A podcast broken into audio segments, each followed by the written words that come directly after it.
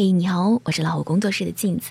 今天我们想要跟大家分享一篇文章。如果你是一个内向的人啊，我觉得不论你是内向还是外向，都可以好好的来听一听这篇文章。千万不要小看那个不爱说话的人。周末去听了一个演讲，主题是内向的人需要改变自己的性格吗？主讲人是位做软件的创业者，在业内也算小有名气。台上的他穿了一身黑色礼服，戴着高筒帽，再加上大厅里的灯光被调得很暗，让人有种错觉他会在演讲的某个节点变一个魔术，或者玩一把喷火的把戏。他先是讲了一个段子，说他在大学的自习室里对一位女生动了心，经过无数次的挣扎和自我动员，他终于鼓起勇气给女生递了一张小纸条，写上：“你好。”能和你交个朋友吗？我是你后桌那个戴帽子的男生。大约过了五分钟，女生走到他的面前，轻声说：“我要走了，你要不要一起？”然后他说了一句他自认为是这辈子说过的最经典的话。他对那个女生说：“你先走吧，我还有道题没有做完。”台下的人笑成了一团的时候，他清了清嗓子，大声问：“你们有没有觉得内向的人？”活该没人爱。然后他讲了第二个段子，说他初入职场的时候，公司组织了一次体检，其中有一项是验尿，每人都发了一个小杯子。他当时不知道需要装多少，也羞于向工作人员咨询，于是呢就接得满满的。当天体检的人很多，走廊过道里都挤满了人，他又不好意思让前面的人让一下，于是就小心翼翼地蠕动前行。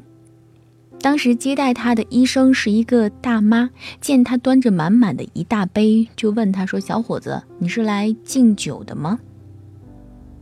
台下再一次笑成了一团，然后他又大声的问：“你们有没有觉得内向的人活该被笑话？”等到大家笑得差不多了，他再一次提问：“你们能看出来我是一个内向的人吗？”大家都一起摇头。他认真的说：“不要看我现在站在台上很多话，其实我的内心是在敲锣打鼓。”他说自己上了十几年的学，主动举手回答问题的次数为零，更不要提向女生表白了。在人生的前三十年里，旁人贴在他身上的标签都是不主动、不合群、很闷。他也曾经为此苦恼过，也试图让自己外向一些。毕竟，在这个会哭的孩子有奶吃的时代，他也担心会因此而失去一些机会。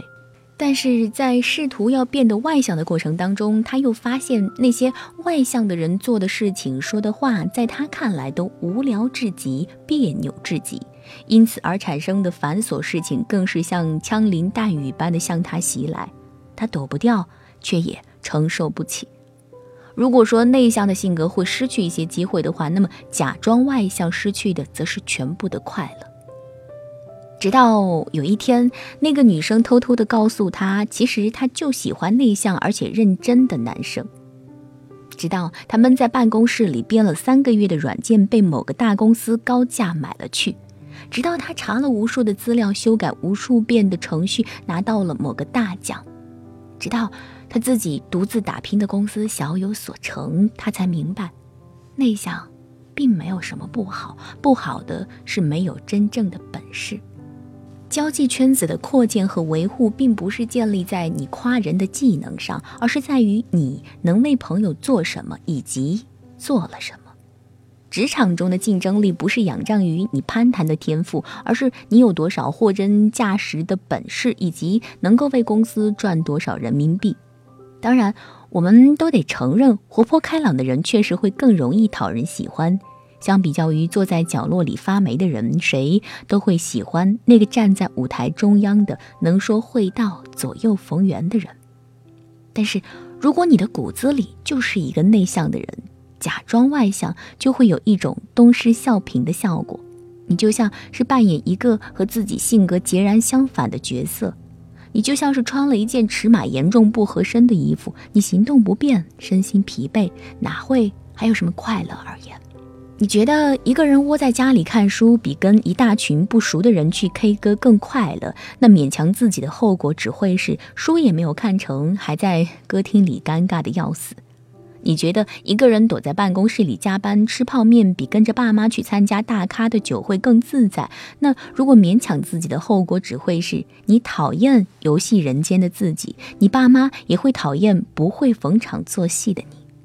与其这样扑进人潮之中，假装和世界抱作一团，不如就接受了那个内向的自己，然后默默使劲，暗自承受。等到你做出了成绩，有了一番作为，别人就会对你讲：“你哪里是内向，分明是内秀嘛。”所以说，内向是优点还是缺点，得看你的本事有多少。就像区分卖萌是褒义还是贬义，得看你的长相如何。在听这场演讲的过程当中，我突然就想到了刘卓。刘卓是我们大学公认的独行侠，不论是上课、自习还是吃饭、锻炼，他都是独来独往。如果不是在一场辩论赛上看到他有理有据、声情并茂的大杀四方，我很长一段时间都以为他是一个哑巴。平时上课见不到他举手发言，见面了打招呼都是象征性的点头示意。当别人在课堂上激烈讨论问题的时候，他总是呆头呆脑地盯着课本，一言不发。当有人为了给选修课的老师留一个好印象而提一些八竿子打不着的问题的时候，他兀自趴在桌子上，认真地写着什么。当然了，推选班干部或者评选优秀学生，没有人会想到他。直到毕业前夕，当大家都在费尽心思地增加简历的美感、个性和厚度的时候，他的简历还是一片普通的 A4 纸。当大家都在设想面试要穿的衣服，四处求问面试的礼仪和技巧的时候，他还是准时去图书馆自习。可是结果却出乎了所有人的预料，他是新闻班里唯一一个被一家国外某大媒录用的人。他的杀手锏是他发表过的学术论文、获奖的摄影作品、翻译过的短诗小说，以及二十多万字的新闻评论。原来，当别人在对某娱乐事件侃侃而谈的时候，他正在埋头给当天的新闻事件写深度评论；当别人在熬夜追剧、玩游戏的时候，他正在逐字逐句地翻译一部诗集。当别人在假期里挤进人海当中玩自拍的时候，他正拿着相机在街头拍摄社会百态；当别人勾肩搭背的参加各种聚会的时候，他正在和几个同样内向但志趣相投的人谈笑风生。原来，内向的人也有外向的天赋，只是没有办法跟不在同一个层次的人胡侃。原来独来独往不都是因为内向，还有可能是由于卓越，所以敢与众不同。原来内向是因为身怀绝技，就像猛兽总是独行，牛羊总是成群结队。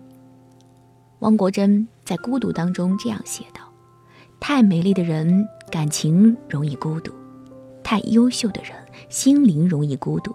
这是因为他们都难以找到合适的伙伴。”就像太阳是孤独的，月亮是孤独的，星星却显得繁多且喧哗。意志薄弱的人为了摆脱孤独，便去寻找安慰和刺激；意志强的人便去追求优秀，充实个性。他们的出发点一样，结局却有天壤之别。前者因为孤独而沉沦，后者因为孤独而升华。内向的人其实更理性，也更谨慎，不会因为有人勾搭了一下，再唱几句“小兔子乖乖”，就随随便便的把心门打开。内向的人拥有自己的后花园，园中花香四溢，满是奇珍异草，但他不会轻易的对外人开放。志同道合的人可以到此一游，情趣相仿的人被允许偶尔光临，而那些浮在表面的热情和流于形式的热闹都被拒绝入内。我希望你和谁都不争，是因为你在能力上有压倒性的优势，所以你不屑一争，而不是因为和谁争你都不行。很多内向的人其实本质上并不内向，只是不想跟话不投机的人聊太多。就像很多看似外向的人，其实本质上是内向的，只是到了他熟悉的环境、擅长的领域，所以变得侃侃而谈。比如罗永浩，演讲台上的罗永浩总是给人一种话痨的印象，但他自称是很内向的人。他说：“参加过五个人的饭局，我就会全身不舒服。每次饭局以后回家，都要一个人狠狠地读一天书才能缓过来。”记得去新东方当老师之前，很多人说：“老罗，你平时一天都不说几句话，你还能上台当老师？你别逗了吧。”他说：“他不管，我内向的性格决定了我不会被别人所左右。谁说内向的人不能当老师呢？”你是内向，就努力的向内秀靠拢，而不是强行改变自己的性格，憋出了一身的内伤。